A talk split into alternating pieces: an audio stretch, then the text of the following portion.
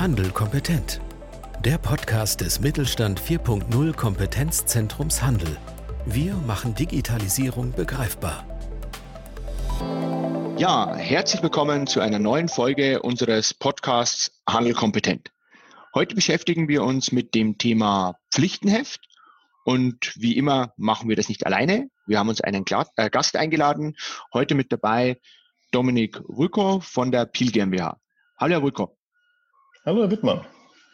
Herr Rüko, ja, starten wir gleich mal durch. Stellen Sie sich doch einfach mal vor und sagen Sie gerne auch ein bisschen was zur Pil GmbH, zu Ihrem Hintergrund. Ja, sehr gerne. Vielen Dank. Mein Name ist Dominik Wohlko. Ich bin 43 Jahre jung und leite bei Pil die Abteilung C-Teile-Management und Dienstleistungen. Im 1918 gegründeten Familienunternehmen bin ich seit nunmehr 25 Jahren aktiv und kümmere mich mit meinem Team in erster Linie um digitale Prozesse der Warenbewirtschaftung und die produktnahe Dienstleistung, wozu auch die Durchführung von Schulungen und Seminaren gehört. Vielen Dank für die Einladung zur Podcast-Reihe. Ich freue mich sehr, dabei zu sein. Wunderbar. Wir haben uns ja heute ähm, das Thema Pflichtenheft genommen und ähm, wir haben ja im Vorfeld auch schon ein bisschen hin und her geschrieben und auch gesprochen. Ähm, da, darum passt es auch, glaube ich, ganz gut, dass Sie heute bei dem Thema mit dabei sind. Könnten wir Sie zum Anfang vielleicht einfach mal sagen, ähm, was versteht man denn unter einem Pflichtenheft und wo begegnet Ihnen das so, sowas überhaupt in Ihrer, Ihrer täglichen Praxis? Einer betrieblichen Praxis begegnen wir bei Peel einem Pflichtenheft oft in größeren IT-Projekten mit ERP, also Warenwirtschaftssystemen oder eben bei Shop-Anbindungen. Also je technischer das Projekt am Ende ist, desto mehr Inhalt ist in einem solchen Pflichtenheft enthalten. Letztlich sollte ein Pflichtenheft äh, dazu dienen, alle Punkte des Projekts für alle Parteien klar zu definieren. Okay. Ähm, jetzt, äh, sagen wir so, gibt es ja wahrscheinlich dann für, für, die verschiedensten, Sie haben jetzt äh, ja ein paar Bereiche genannt, ähm, Pflichtenhefte. Ähm, Sie haben ja bereits für einen, ich nenne es jetzt mal Online-Shop, ähm, mit einem Pflichtenheft gearbeitet. Wie sind Sie denn da vorgegangen? Ja, bei uns heißt das intern Leitfaden und wir verwenden es für Neukundenanbindungen an unseren eigenen E-Procurement-Marktplatz. Die inhaltliche Struktur ist hier bei der realen Bearbeitung angeglichen. Also alle Schritte, die am Ende in der Praxis umgesetzt werden, sind in der Reihenfolge auch im Pflichtenheft, im Leitfaden so aufgeführt. Das bedeutet, dass zuerst die Stammdaten zur Debitorenanlage abgefragt werden, die Ansprechpartner für das Projekt von allen Parteien, Zahlungsbedingungen, ähm, Rechnungslegungen, die wir dort abfragen. Benutzergruppen werden definiert. Wer darf welchen Katalog am Ende sehen? Wer hat welche Rechte innerhalb eines solchen Marktplatzes? Bis hin zur Farbe am Ende des Online-Shops, wie es denn aussehen soll. Und es werden noch so, so Standard-Workflows festgehalten, wie ein Genehmigungsverfahren, ähm, ob dort das Ganze über Wertgrenzen oder ähnliches festgehalten wird. Anhand des vollständig ausgefüllten ähm, Leitfadens kann binnen ja, ein bis zwei Tagen so ein System am Ende aufgesetzt werden. Und der Impuls kam seinerzeit aus der Abteilung, der diese, die diese Anforderungen am Ende auch umsetzen durfte und somit eben am besten beurteilen kann, welche Punkte gezielt für so einen Leitfaden behandelt werden müssen darf ich mal ein bisschen pragmatisch nachfragen. Sie sprechen jetzt von Leitfaden. Kann ich mir da vorstellen, das ist ein, ein äh, Word-Dokument ähm, mit x Seiten und äh, vorformulierten oder vordefinierten Formularen, wo man einfach die Felder füllt oder wie schaut sowas aus? Ja, das ist äh, gut getroffen, Herr Wittmann. Das ist eine, ein Word-Dokument tatsächlich mit ähm, ja schon vorgegebenen Antworten, wo ich dann wirklich nur noch ähm, ein Kreuzchen setzen muss, welche Parameter denn jetzt in diesem Projekt wichtig sind, bis hin zu ein bisschen Freitextfeldern. Und damit ja, haben wir echt gute Erfahrungen gemacht, um dieses Dreiecksspiel Vertrieb, Kunde und IT-Abteilung möglichst ähm, zu vermeiden, um somit eben schnell agieren zu können. Okay.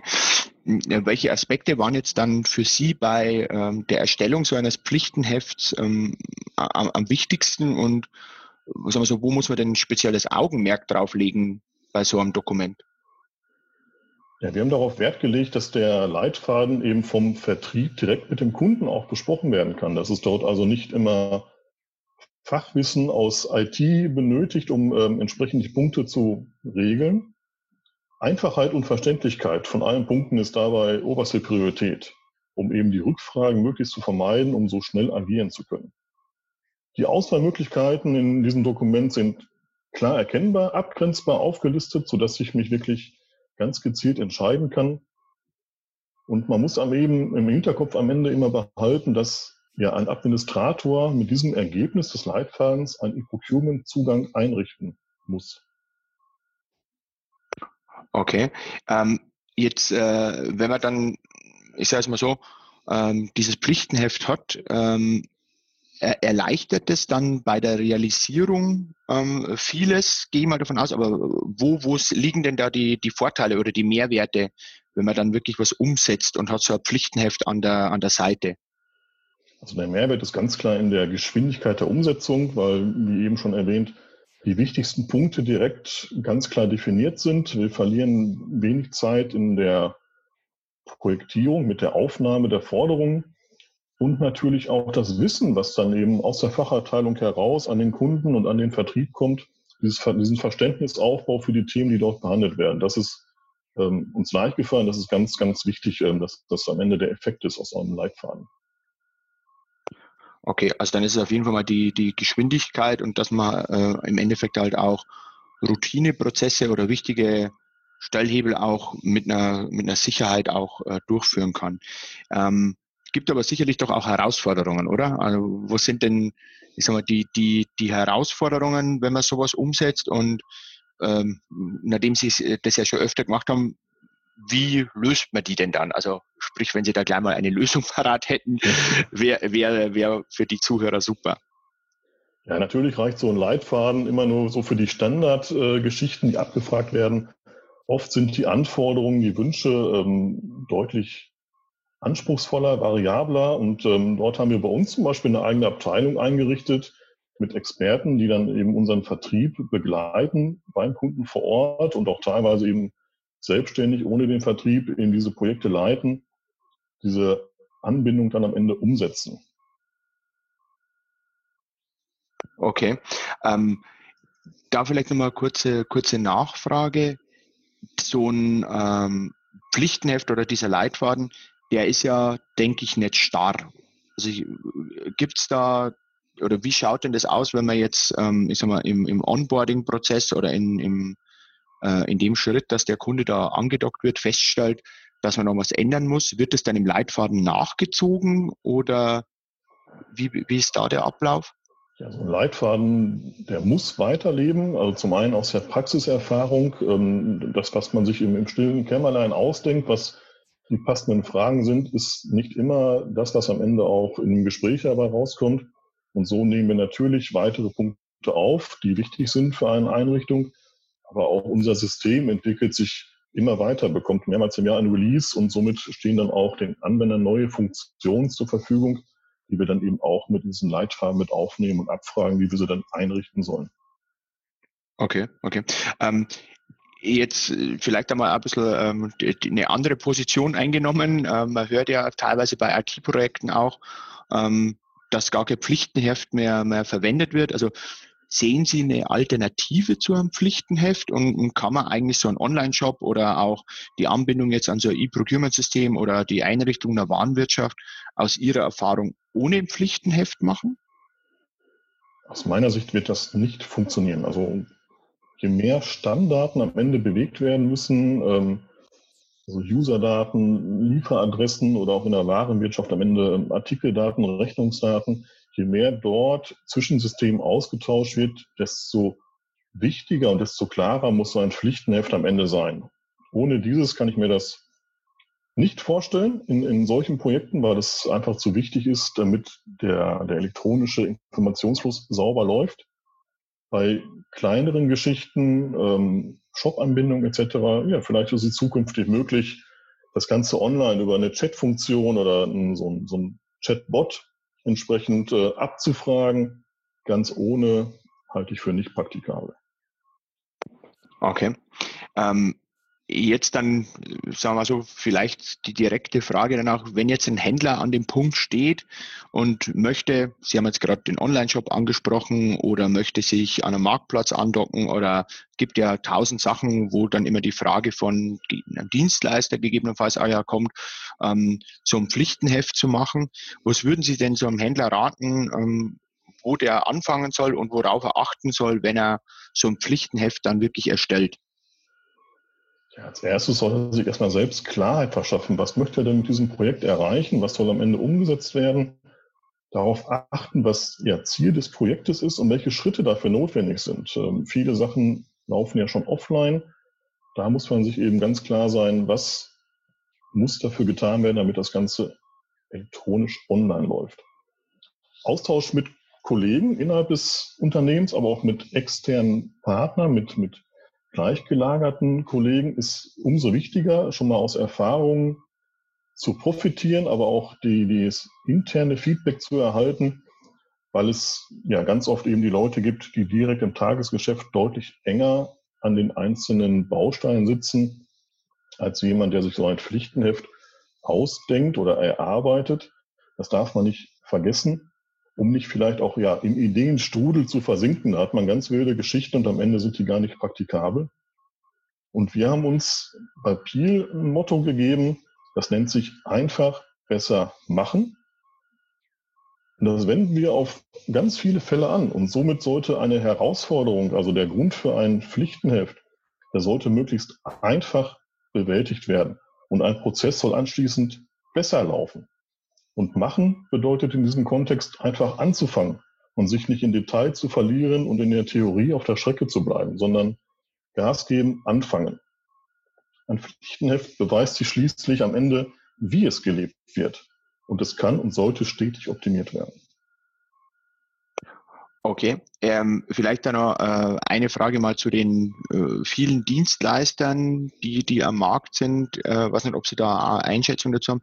Wenn ich jetzt mit jemandem, weil viele der Händler haben ja häufig auch keine eigene IT-Abteilung oder jetzt nicht die Ressourcen, äh, entsprechend auf Marktplätzen oder in E-Procurement-Systeme oder äh, auch einen Shop aufzubauen.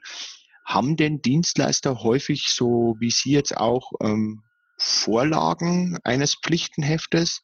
Also können Sie da, haben Sie da Einschätzung dazu oder ist das sowas, wo Sie sagen, das ist eher schon äh, bei Ihnen außergewöhnlich, dass es mal so eine Vorlage gibt? Weil ich würde jetzt mal behaupten, ein Händler hat sowas halt in der Regel nicht, weil wenn der, der baut halt einmal jetzt seinen Shop und nicht äh, 50 Shops im Jahr, wie vielleicht eine Agentur, ne? Ja, also je nachdem, wie man unterwegs sein möchte, ob mit einem eigenen Shop oder ob man sein Sortiment auf bestehenden Plattformen äh, platziert, gibt es natürlich schon Pflichtenhefte. Die sind aus unserer Erfahrung, dadurch, dass es da oft um die Katalogdaten erstmal an sich geht, um Artikeldaten, ähm, sehr komplex. Einheitensysteme, ähm, Klassifizierungssysteme werden dort abgefragt angegeben. So einfach, wie wir das machen, habe ich es in der Praxis noch nicht erlebt. Und ähm, aus Erfahrung können wir sagen, dass ähnlich gelagerte Unternehmen, also Großhändler, ähm, so eine Anbindungszeit von mehreren Wochen veranschlagen, bis sie Leute ins eigene System implementieren. Dort sind wir mit zwei Tagen äh, auf einem deutlichen Vorsprung. Und das zeigt am Ende auch, wie wichtig es ist, sich gut zu organisieren. Und da hilft natürlich auch ein Pflichtenheft. Mhm. Okay. Wir biegen ja gerade auf die äh, Zielgerade unseres, unseres Podcasts schon ein. Vielleicht zum Abschluss nochmal die Frage, ähm, wie nehmen denn die Händler solche Vorgaben eines Pflichtenhefts an? Ähm, ist es da so, dass äh, die eher erfreut sind, dass es sowas gibt oder fühlen sich die, ich übertreibe jetzt mal, in, in ein Korsett äh, gezwungen? Wenn man als Händler sein Sortiment auf einem externen Marktplatz platzieren möchte, dann wird man zwangsläufig in so ein Korsett geschnürt. Die Marktplatzbetreiber lassen wenig Spielraum, was aber auch aus deren Sicht vollkommen verständlich ist, dadurch, dass sie sich nicht auf jeden Content-Lieferanten einlassen können, weil sonst wären sie intern gar nicht in der Lage, das gescheit abzubilden. Und der Händler steht dann eher vor der Herausforderung, ähm, diese Vorgaben mit internen Kompetenzen auch erfüllen zu können. Das ist äh, aus meiner Sicht so das größere Problem, nicht das Pflichtenheft an sich, sondern eben das Know-how zur Verfügung zu haben, das am Ende auch bedienen zu können. Okay, dann ja, sind wir eigentlich ja schon wieder am Ende unseres Podcasts. Herr Wulko, ich sage vielen Dank. Ähm, ich glaube, das war ganz spannend, einfach mal zu sehen, wie jemand Tag ein, Tag aus auch mit so einem Pflichtenheft bzw. Leitfaden arbeitet und lebt, was so die, die Für und Wider sind. Und ich hoffe, dass wir unseren Zuhörern mal so ein Gefühl dafür gegeben haben, ähm, worauf kommt es denn bei so einem Pflichtenheft drauf an. Ich sage nochmal vielen Dank und danke, dass Sie dabei waren. Ja, Herr Wittmann, danke. Hat mir sehr viel Spaß gemacht. Und ich denke, wir hören sicherlich nochmal voneinander, weil, wie ich schon im Vorgespräch beziehungsweise ja auch bei Ihnen auf der Website gesehen habe, gibt es bei Peel viele spannende Sachen. Und ich glaube, da wird es nicht der letzte Austausch gewesen sein, den wir haben. Also nochmal vielen Dank und äh, an die Zuhörer.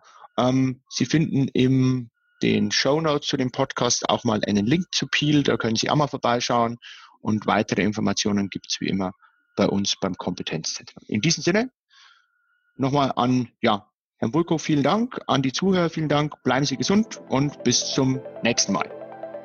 Mit Mittelstand Digital unterstützt das Bundesministerium für Wirtschaft und Energie die Digitalisierung in kleinen und mittleren Unternehmen und dem Handwerk.